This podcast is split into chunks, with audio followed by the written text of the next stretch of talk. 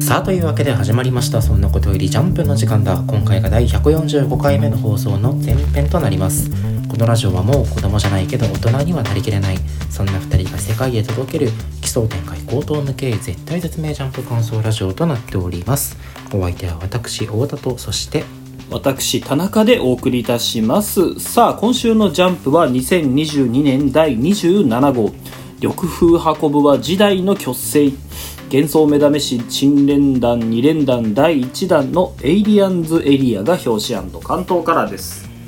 さあというわけで今週もそんなことよりジャンプの時間だやっていきたいと思うんですがえーまあ今ね今あの録音収録をしているのが、えーこのジャンプ第27号が出た週の火曜日ということで今日ちょっと気になるニュースが飛び込んできてですね。あのーまあね、定期的にあった話ではあるんだけどあのネットフリックスで放映される「ワンピースの実写ドラマ化の話？あるね。うん。があってそれのねなんか続編ということで、まあ、キャストとかもろもろとかが発表されたわけなんだけど見た？はい。見た。あのあの、まあキャストより先にメリーゴ目に入ってきそうてまずそこなのよね。あのこの路線で行くんだっていうのがすげえびっくりしたんだけど。ね悪魔崇拝者が乗ってそうな船本当に散々言われてるけどね。本当にこれ羊かっていう感じだけどね。どっちかっていうとヤギだよな。ヤギみたいな。まあ羊だらしいけどね。うんそうまあそのね確かにこのおどろおどろしい選手は確かに怖いなとは思うんだけど、あのメリー号のさあのくるんってなってる部分あるじゃんはいはいはいはい。ここをさそのヤヤギのじゃない羊か。羊のあの骨として解釈したのはうまいなって思わない？なんか。いやえー、なんか二次創作が過ぎない？これ。いやでも現なんか俺ここ普通に感心しちゃったんだけど。まあいいか悪いかは置いといてさ。まああくまでもねこれコンセプトアートだから実際見たらもうちょっと可愛いのかもしれないけどねまあなんかでも海賊感はマシマシと言いますか。そうそう。ね。早速こうハリウッド版あネットフリックス版「ワンピースがヘビーな雰囲気でこうポップな作品じゃないのかもしれないなということを予感させるカットですね。なんかでもね海賊感があるよねすごい。あのロマンスドーンでいうところのモーガニアが乗ってそうな感じはあ悪い方ねそうそうそう。でもさやっぱその俺思うに「ワンピースの魅力の一つってやっぱさあのハイファンタジーとして考え抜かれた背景美術だと思うのよ、はははは。まあ、キャラクターが魅力的だったりさあの展開が面白かったりもちろんあるんだけどその付随する背景美術、まあ、空島だったりウォーターセブンだったりで描かれる世界観っていうのが俺どの漫画と比べても一級品だと思ってるからこうやって制作陣がその、ね、船だったりとか、まあ、バラティエだったりとかあと風車村のセットとかも出てるけどこういうそのあくまで背景にしかならないものに対してそこの魅力を分かってくれてさここまで本気で作ってくれるっていうのは嬉しいものがあるよね。うん。なんか世界観に妥協がね一切見られないところがねファンとしては嬉しいところやな。やっぱそのね登場人物たちのキャストさんがさあの限りなく似せようとしてくれてるじゃんだからあの逆にねあのメリー号だけあんなファンタジーっぽい可愛らしい感じでやっても浮くのかもしれないしね。サウザンドサニー号気になるね。メリーがこうなるとサニーを多分あのよく銭湯とかについてるさあの口から水出すライオンみたいな感じになるんでし 惜しい。ライオンが選手につくのかもしれん。ねサリー号の怒りってライオンの手の形になってるじああそうだね、うゃん、んあれとかももうめちゃめちゃライオンの手なのかもしれないし。ねかなりデフォルメされてるけどねそう。そう原作だと。それで言うとあのやっぱフランキーとかブロックもね今後出てくるなら気になるとこではあるし。ブロックはまあ CG でいい感じにできるとしてフランキーがさなんかもうアイアンマンみたいになりそうじゃない？そのギミックが、シーズン2というか、え今後2年後以降がね。そうそうそうまあ2年後もそうだしあの初代フランキーでもよ。あんな腕がボコってなってなかったりとかさ。なあどうなんだろうね。いやでもまあそこまでしないんじゃない？まあそっ か。身も蓋もないこと言っちゃうと、まあ新キャストもなかなかいいなと思ってさ。あの、はい。ゼフが素晴らしいよねえーっといやこれ見てもね誰が誰かわかんないんだよね。左下の人だね。6人並んでる中の。左下下がのゼフなんだ。紺色の T シャツのおじいちゃあーめっちゃっぽいね。んねぽい。で下段真ん中がミホークでめっちゃぽいしね。ははははで一番右下がノジコらしいのよ。へえあでもかっこいいね。かっこいい。いや意外とさ黒人ではあるけどあの顔の雰囲気とか近いしあと俺嬉しかったのがさ、あの魚人とか関係なしに黒人出してくれるんだっていう嬉しさがあってさ。あそのアーロンポリコレ的な。そうそうアーロンがさ魚人としてその、まあ、黒人の人がやるって決まったじゃん。あー決まってたじゃん。はいはい。決まってたの。ちょっと前にね。そうそう。で魚人島編ってまあもろ人種差別をテーマにしたエピソードでさ。だからってその巨人魚人と黒人を兄に接続してほしくないなとか思ってたんだけどあの逆にそういう全く関係ないキャストにもちゃんと黒人を当ててくれることによってそのなんか安易な接続とかがなく単純にやっぱキャストとして素晴らしいからその人たちを選んでるんだっていうのがよく分かってすごい嬉しかったね。こんな一人一人キャスティングこだわってたらねすごい期待せざるを得ないよねやっぱ俺ね今週黒がね明らかになったけどさこうなってくると気になるのはニャーバンブラザーズよね。出るのかな？ニャーバンブラザーズ出るでしょ。あの実写版キャッツみたいになるかもしれんけど。それはそれでねそれはそれでこの。このダークな世界観が強調されて。まあ、というわけで、あのー制作好調ということなのかもしれないしネットフリックス版「ワンピース続報を待ちたいね。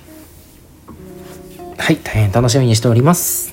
はいというわけで、えー今週もアンケートの発表に参りましょう。えーそれでは今週のアンケート私太田から言ってまいります。1位新連載の「エイリアンズエリア」2位「ワンピースそして3位は「青の箱」となっております。はい私田中の今週の1位は同じく新連載「エイリアンズエリア」そして2位「ワンピース3位「守れしゅごまる」となっております。この前半パートでは「エイリアンズエリア」そして「ワンピースの感想について話していこうと思います。それでは1作品目参りましょう。どうぞ。宇宙×公安警察世界の平和を守りきれエイリアンズエリアナンバーワン立浪辰巳。はいさあ2連弾2連続新連載第1弾ということで「エイリアンズエリア」どうでしたか？率直にどうだった？まあなんかなんか分からんけど俺はあんまりワクワクしなかったなというのがまあ正直な感想ではある。あーなるほど。なんか2000年代の新連載って感じしない？うんその古臭さとかじゃないんだけど。とかやってた頃のなんか雰囲気に近しいかなと思ったななんかグッと掴まれるものは第1話では正直なかったかなというのがある。そのね大筋としては割とよく見るパターンといいますか、うん。えー親がいなくて貧乏して必死に弟妹を育ててるあのスポーツのできそうな主人公がはいはい。突如えー非日常に巻き込まれ、まあ、エイリアンに襲われる中で右手に異能が発動しうん。でまたあの唐突にねその特殊能力の、えー秘密を知る警察が助けてくれてこれから俺たちの生活一体どうなっちゃうのっていうタイプの第1話やったわけよ。なんかそこはかとなくやっぱ既視感もあるというか。既視感はねなんか全体通してはないんだけどなんか要素要素にまあオマージュも込みでなんだろうけど既視感あるなっていうのが。あって、まあやっぱ一番思うのは、まあ、メインインブラックじゃないやっぱ。ああ宇宙人が出てきてね。でそう。なんか光で目撃者の記憶消すとかもあるしね、うーん。そうだね。あと確かにそのテーマ。力が宿るのもアームズっぽいし、うーん。テーマはかなり既視感あって、うん。でもなんかこう随所に目を引く不気味さだったりとかうん。なんかそうそう主人公の熱さを感じさせる描写の仕方っていうのはそうななんか見どころではあったかな。なんか弟がさ主人公に駆け寄るところとかさああと宇宙人をそのかんあくまでもその何不気味な隣人として描いてるというかさ最初からその敵然としてないっていう書き方とかもなかなかゾクッとするところもあっていい点はあるなと思ったよ。うん、やっぱりこのね弟が主人公に駆け寄るところね、め全く合理的でなくあのともすればストレスにもなりかねない展開なんだけどやっぱりあの演出の力でちょっとこう、うんうん。感動するものがありますよね。しその弟たち助けるためにその直前にお兄ちゃんが駆け寄るんだけどここの画面のね厚さであったりとかね。突如発動する右腕の迫力っていうのもうん。やっぱり今週読んでて、まあ、めちゃくちゃ目を引いたかな。うん。うーんわかるいいところはすごいあるのもわかるけど。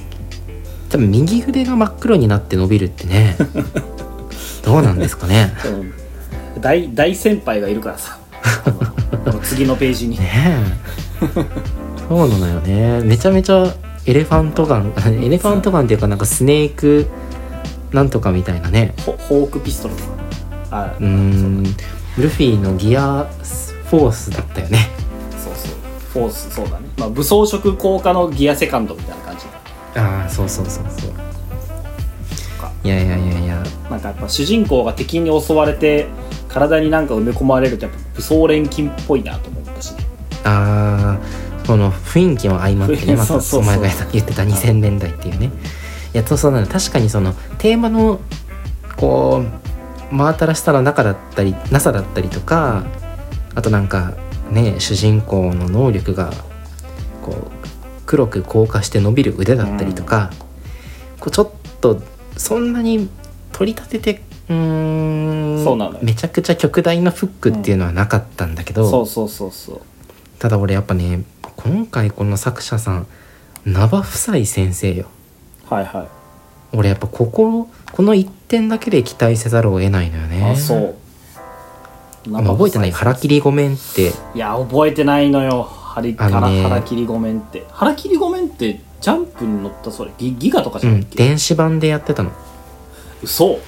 俺全電子然覚えてないわ。巻末でさ一時期なんか短期連載何作かあったじゃん。ああのあ記憶なくなってお兄ちゃんと幼なじみと付き合ってるやつとかさ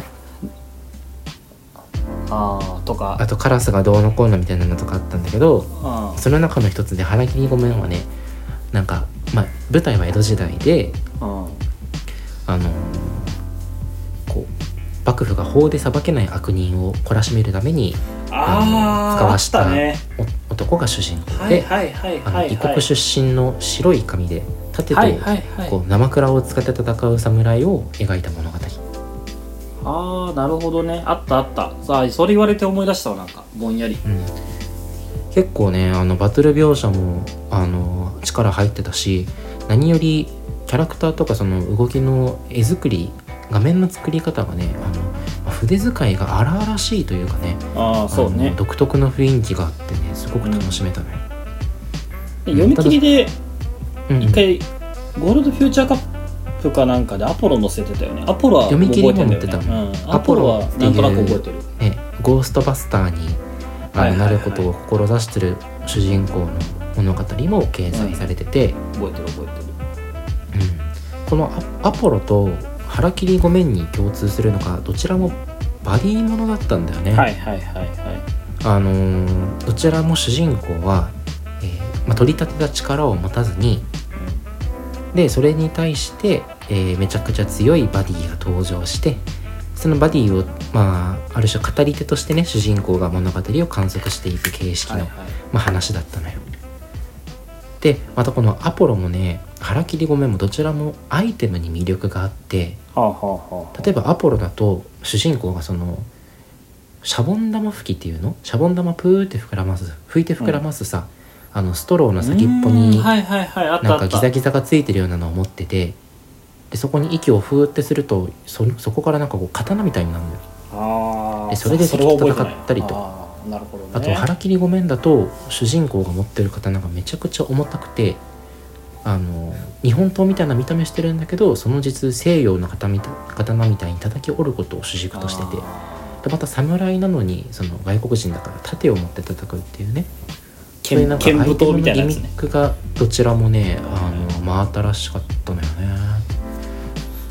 なるほど。なんかそれで言うと今週ちょっと片鱗はあってあ警察が持ってきたさなんかその輪記ゴム憶消すのマシンでしょ？あそっちね。そうそう。輪ゴム状の高速具だったりとか、あと杖での戦い方ね。はいはいはいはい。杖で敵の首根っこを引っ掛けて、うん。背骨がぽっきり折る戦い方とかもさこううまいことアイテム生かしてうん。画面かっこよく見せてて、なんかこの辺やっぱり名場先生のこだわりなのかなと思ったところでしたね。なんかそれで言うとやっぱこの主人公の立浪監督じゃなくてさ写楽くんの方が人気出そうじゃん。うーんこの警察のね。そうそう、をどう扱うかって結構人気に関わってきそうだなと思ううね、ん。バディもののその力を持ってる方だよね。うん。主人公こっち説もあるしね。うーん確かに、えっとドクターストーン方式ね。そうそうそう。俺らやっぱ ドクターストーン第1話で大樹が主人公だと思ってたら先空だったからさ。それと一緒でそうそうそうそう。ある盛大に誤解してしまったからね。うーん。まあアポロにしろあの腹切りごめんにしてもめちゃくちゃおしゃれな漫画作りをされてた先生だから、あの今週確かに2000年代前半の空気感こそ感じたけれども、うん、うん多分これあの呪術廻戦と同じで連載重ねていく中で持ち味発揮してねあのドハマりしていくタイプになるんじゃないかなと私期待しておりますのでこれから応援していきたいと思います。あれなんかな。作者中日ファンなんかな。立浪。でこ通ってる高校松葉高校だよあ立浪と松葉。松葉だから。中日ファンかもしれん。中日ってどうなん？最近。中日はなんかホームラン数が増えたって聞くけどどうなんだろうね。だかまあまらこの後なんか洗い場とか出てくるんだ洗い場とか出てくるかもね。洗い場兄弟。ね洗い場兄弟。洗い場太郎と洗い場二郎が出るかもしれない球ファンにこび始めたらちゃんと終わりだからなその説はあるねまあでも確かに過去にあの声優ファンにこびた漫画が打ち切られてたもあっしそうねラクロスまあそんなラクロス漫画もあったけどまあ第1話としてはね正直そんなにこうグッと掴まれるものはまだ感じれてないけどじっくり育てていくタイプの新連載になるといいねはい、大変楽しみにしておりますはいというわけで次の作品に参ります。まさに神回。結局この漫画が一番なんです。ワンピース第1051話。和の国将軍光月桃之助。ワンピースですよ。いやぶっちゃけ圧倒的だったね。ぶっちゃけ今週は1位から3位までワンピースなのよ。うん。もう。この2022いや年ジャンプで一番いい回なんじゃない？いや2015年以降ぐらいから一番いい回だねジャンプで。あのうん今週ちょっとあまりにも良すぎてさあのうん。先週もちょっと話したんだけど俺ワンピースで近年一番良かった回って「雷蔵殿はご無事です」だと思うのよ。言ってたね。そう。もうそれ以来の本当に心から感動できる手放しで称賛できる1話だったなと思って。やっぱ「ワノ国編ね」な5年ぐらいやってるのかもう。そんなにやってないか。うん結構5長い年ぐらいじゃなかったかなでも。あーかな。結構長いでやってていろいろ言いたいことはあるんだけどやっぱ最後の締めくくりをこんなに素敵にしてくれればもう俺は全て許すね。小田先生のトップランナーたるゆえんというかこの美しい締め方はやっぱ衰えてねえなと思うよ。うん。先週の引きからねあのめちゃくちゃ期待させる終わり方だったもんね。そうそうそうそう。いよいよカイドウを倒してうん。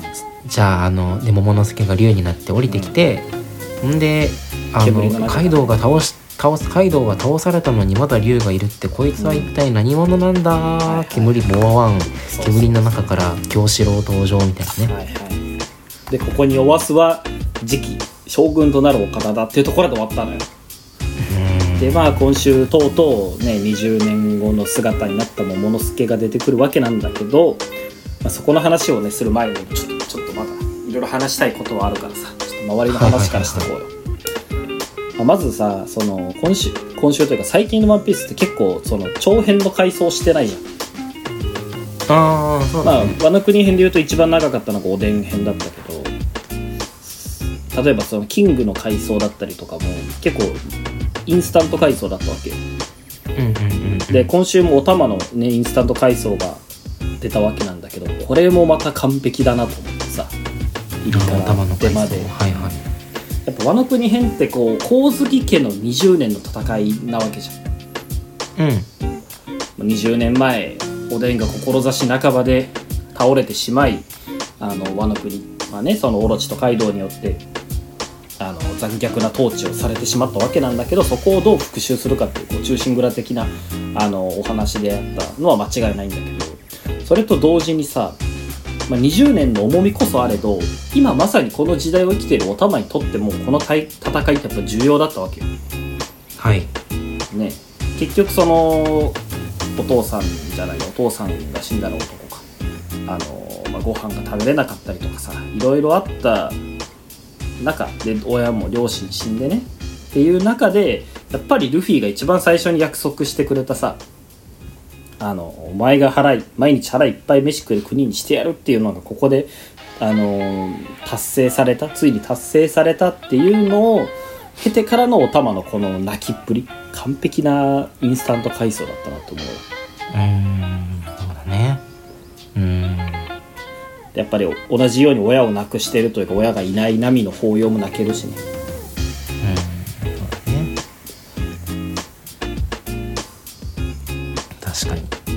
あの男とお玉ってね、あの和の国で出てきたまあ2人の少女なんだけど、はいはい。まあ、それぞれがそれぞれの強さを持っててね。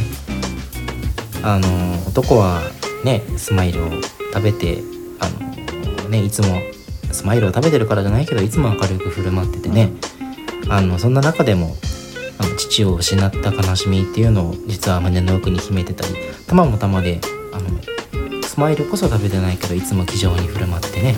あの明るい少女だったんだけどその2人の回想が、まあ、インスタントとはいえこの「ワノ国編」の最後に挿入されることでね。あのルフィが何のために戦ってたのかその大義っていうのが最後に改めて提示されることでね。あの今週の最盛り上がりにねつながっていって、まあ、最高潮を迎えるっていう構成だったね。完璧な使い方だね。うーんインスタントがうまい。そうでその中で散々ねこの玉お玉の階層によってボルテージが上がってとうとう最後のページで出てくるわけですよ。20年後の桃之助が。かはい。っこよすぎる。めちゃくちゃかっこいいね桃之助和の国の侍全員これにしてくれって思うぐらいかっこいいけど。いめちゃやなんかくちゃかっこいい。かっこよくあってくれとは思ってたけど、ん。こんなにかっこいいとは思ってなかっ 本た当にそうなのよ。本当に正統派なイケメンであってかつやっぱおでんの面影もあるじゃん。眉毛の感じとか、うん。チャラついてもないしね。そう。もう将軍としての風格をすでに兼ね備えてるよね。うん。あのーやっぱこうおでんっていうのがさまあかっこよかったよ。男としてはかっこよかったけどさ、まあビジュアル的には別にかっこよくなかったじゃん、まあまあまあまあ。最初のあれからするとね。うん、だってまずおでんだしさ。名前が。そうね。おでんだしね。おでんだししかも散々その存在をじらされ続けて出てきたビジュアルがさうん。なんか変なちょんまげだったじゃん。ちょんまげと言っていいのかわかんないけどエリンギみたいな頭だったね。だからやっぱあれを見るとさそれとそっくりなそっくりと歌われるうん。桃之助のね20年後の姿っていうのは全く想像できなくなるわけよ。しあのーあえてそこでなんか外すようなここでなんかイケメンを出すまいと小田先生が考えてもまあまあワンピースならもしかしたらあるかもしれないと思った自分がいたのよね。はいはいはいまさに先週そんな話したしね。うん。しかしここで蓋を開けてみればよあのおでんなんてこれ完全に前振りだったじゃないいやー綺麗な前振りだったよね。ねえ。あのね言ってしまえばゲテモノというか色物のキャラデザでかっこいいキャラ偉大なキャラ出しといてそれに似てるって散々言わせてからのこれだからね。ねえ。確かにおでんもかっこよかったよ。そのデザイン面抜きにしてさ一人の男としてかっこよかったんだけどなんか全角度から見てかっこいいのが今週の神関桃之助ですよ、素晴らしい。素晴らしいよ。うん。惚れ惚れするもんこのページ。光月桃之助が和の国を統治いえたすなんだっけ？先週ちょっと話したけど俺たちが桃之助と出会っても作中現実世界では10年ぐらい経ってるんだよね。パンクハザードで会ってからは10年だね。言うて最初めちゃめちゃクソガキだったじゃない？クソガキだったよ、マジであの泣き虫だし弱虫だしスケベだしね。うん本当にいいことなくて、うん。なんかルフィに感化されてどんどんこう成長していくのかと思いきや、割と最近までそんなことなかったよね。うんうんうん。なんならだってね20年後なってさ竜の姿で鬼ヶ島を軟着陸させるとかずらすとか言うてる時もまだうじうじしてたもんねずっと。うんうじうじしてたうじうじしてた。でも本当にそのなんかあの統治者たる片鱗を見せ始めたのがここ数週で。うんあのそれこそこれ以上誰も傷つくなってねうん。あの勝ち負けを超越したうん。観点からあの物事を考えたりとか、まあなんとか土壇場であのバカ力でね、えー、ホムラ雲を発生させて、えー鬼ヶ島を軟着陸させたりとかね、それらを経て今週のこの、えー大見えにつながってると思うとなんか親心くすぐられるよね。ね。間違いなく「ワンピースにおいて最も成長したキャラじゃない。うんコビーの日じゃないよ。しかもコビーなんてなんか急に育ってたけど桃之助に関してはリアルタイムで観ね測しただけ、10年見てるからね俺たち。確かに。当時生まれた子供がもう10歳だよ桃之助と同じだった。すごいことだよ。同じ年だった子供ももう高校生になるわけだから。猫マムシが立派になられてみたいな泣き方してるけどようそらもう全く同じような俺たちと。クオーって言っちゃうもん俺たちも。うんね。そう。あの見た目だけ育ったわけでなくちゃんとあの中身も伴ってあの統治者たる器に成長してるのが、これ関東ポイントだよね。でもやっぱどこかしら中身が7歳8歳か。8歳っていう、あののも見えるしね。その、まあ、勝ち時。そもそもこの「和の国編」の勝ち時を上げるのはやっぱルフィじゃなくてモモであるべきだなと思うんだけど、うんうんうんうん。今週ねみたいにねあこうやって上げてくれるのはいいんだけどやっぱところどころひらがなで書いてたりとかさあのセリフを桃之助の勝ち時のセリフをひらがなで書いてたりとか金右衛門にこの後どうしたらいいんだって聞いてたりとかっていうのもまだちょっと愛嬌があって可愛いし。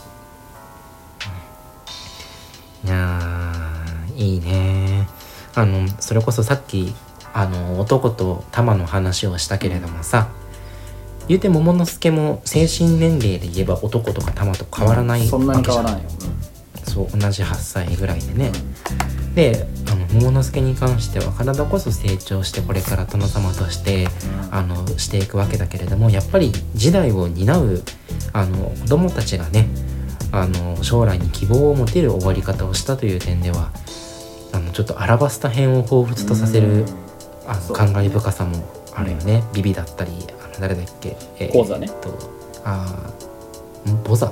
こうだあそうそうそうこうだみたいなねあのこれから国を再建していく世代の、えー彼らがまあうーん中心としてうんエピローグが描かれている感じは、アラバスタ編を彷彿とささせる出来栄えだなと思いますね。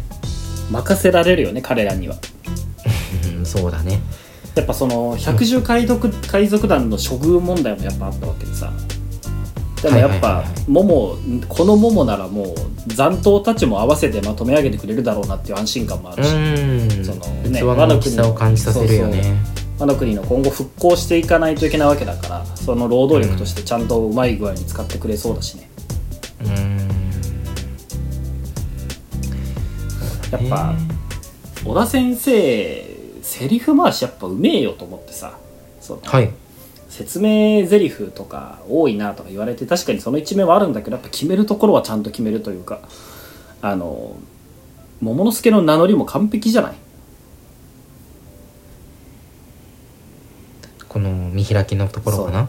もう前からもその前からもずっと喋ってる。ああその前から。はいはい。チッチがくれた拙者の名は天下無敵の意味を持つ。拙者が率いたこの国は枯れた大地も桃源郷に変えるだろうそのために働き力を貸してくれ。20年の時を超え皆を救いにやってきた。これより拙者光月桃之助が和の国を統治いたすって。ここに至るまでのセリフ回しがもう完璧すぎてさ。もうあの今週その俺最後のページ読むまで桃之助の姿が出るのかどうかも分かってなかったのよ。本当に出してくれるんだろうなっていうワクワクがどんどんこうなんていうのかな。高められてもういろんなその、ね、お玉のあの過去だったりとか桃之助の語りだったりとか周りの反応とかが全部集約して最後この1ページにドンと持ってこられたからこそのこの感動かなって。そうだね。うん。確かにその辺は小田先生の演出力の賜物といいますか、うん。やっぱりあの化け物級のねあの演出力の先生だよね。であとやっぱお前が期待してた最後の締め方ね。あの何？ナレーションで締めるっていう。はいはいここがはいはい。ここがいいよな。何がいいってそのリズムが良すぎん。こ声に出して読んだ時にめっちゃ気持ちいいというか。なんだろう。あのー舞台とか見てる時にあの幕間にあの袖からねあの語り手の人がこう朗々と読み上げる様子だったりとかあとなんだろう。うーん。ヤクザものの映画とかで一番最初に流れるナレーションだったりとかあれだな。新三大のナレーションみたいな感じも若干あるな。新三大？あの有吉の怒り神道 あのナイツの花輪がやってるやつね。ここは何をさ侍の国。あ朝から見上げた弱いやつのいい男。そうだね。いやでもいいナレーションってきっとそうなのよ。歯切れの良さであったりテンポ感っていうのが。いうんやっぱりこめっちゃ粋だよね、う漫画でも舞台でもテレビでもね。うん。共通したこの黄金率なんでしょうね。ね。完璧すぎた。今週は語り継がれる神回だったね。ちょっとやっぱりこのね戦いの後の世界情勢が気になるところじゃない？ね。あの今週桃之助の拙い語彙力で忍者海賊ミンク侍同盟っていう風にはいはいはい。言われてるんだけど、まあ、ここでキッドとローがねルフィと一緒くたに同盟という風にまあ、うん。あの歌われてしまったわけで、うん。きっとこう世界の新聞はねこのモモの助の口上を持って彼らが同盟を組んだみたいな扱いをはいはい。して、でそれに対するキッドやローの反応っていうのをぜひ見たいわけよ。うん。やっぱりローはまだしもね、キッドが許すのかっていうキッドはねローはもうなあなあ仲間みたいなところがあるけど、半分ね、キッドに関してはやっぱこう最後までバチバチにやってほしいな。バチバチだけどあの危機ではこううん手を携えるみたいなところがキッドの良さじゃん。うんそうだね。うんそこが楽しみかな。あとやっぱあれだね。ヤマトの仲間入りフラグが過去最大に立ってるけどどうなるんだ問題もあるし、まあーこれヤマトねどうなるんだろうね。あ、仲間入り自体はねほぼ確なんだろうけど個人的にそのヤマト本人のアイデンティティの問題がまだ残ってるっていうのが気になってて、まあ、まだルフィえっとオロはチの息子っていうところ？そうだね。まあそうオロチのオロチあカイドウの息子であるしその何？ヤマトはさ自分のことをずっとおでんだって言ってるわけじゃん。うんうんうん。光月おでんに憧れてとかじゃなくて俺僕はそもそもおでんそのものなんだって言ってるわけでルフィってこういうその自分がないやつのことを入れないような気もするんだよねこのままじゃ。うーんなるほど。まだルフィの口からもいいよとか言ってるのを聞いてるわけじゃないし個人的にはやっぱおでんとして船に乗ることはルフィ自身は許さないでいてほしいなって思う。ヤマトはちゃんとヤマトとして一味に加入してほしいなって思うね。なるほどね。まあここれからまたその加入した後にねそのアイデンティティ問題もあるのかもしれないけど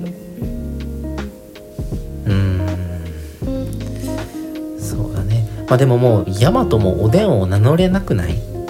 なんか桃之助がさこれこんなに独り立ちしてしまった以上。お前はおでんじゃないぞっていうセリフを聞きたいなルフィから。はっきりとね。はっきり。それか桃のあー大和の口からあのカイドウの息子ヤマトとしてうん。ルフィにこう乗船を願い出てほしいな。そうだね。乗るとして何の仕事するのか問題もあるしね。